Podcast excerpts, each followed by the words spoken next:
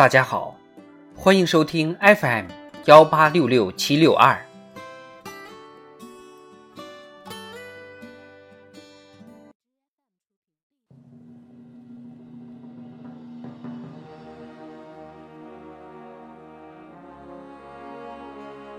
党的十九大以来大事记，二零二零年七月。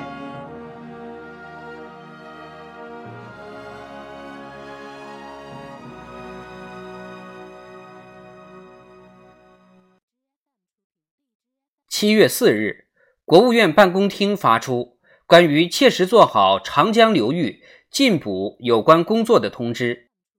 十二月二十二日。长江进补退补工作推进电视电话会议举行，韩正讲话。长江流域重点水域十年禁渔自二零二一年一月一日起全面启动。七月十日，国务院办公厅印发关于全面推进城镇老旧小区改造工作的指导意见。二零一九年至二零二一年。全国累计新开工改造城镇老旧小区十一点五万个，惠及居民两千多万户。七月十三日，中共中央印发《中国共产党基层组织选举工作条例》。十二月二十八日，印发修订后的《中国共产党地方组织选举工作条例》。七月十六日。中国加中亚五国通过视频方式举行首次外长会晤。七月二十日，中共中央印发《中国共产党军队党的建设条例》。十二月二十五日，印发修订后的《军队政治工作条例》。七月二十一日。习近平主持召开企业家座谈会，听取企业家代表对制定“十四五”规划的意见和建议。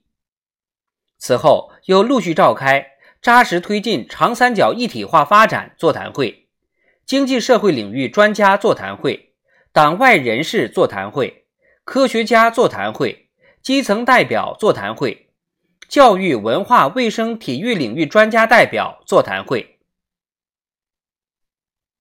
七月二十三日，中国首次火星探测任务“天问一号”探测器成功发射，迈出了我国自主开展行星探测第一步。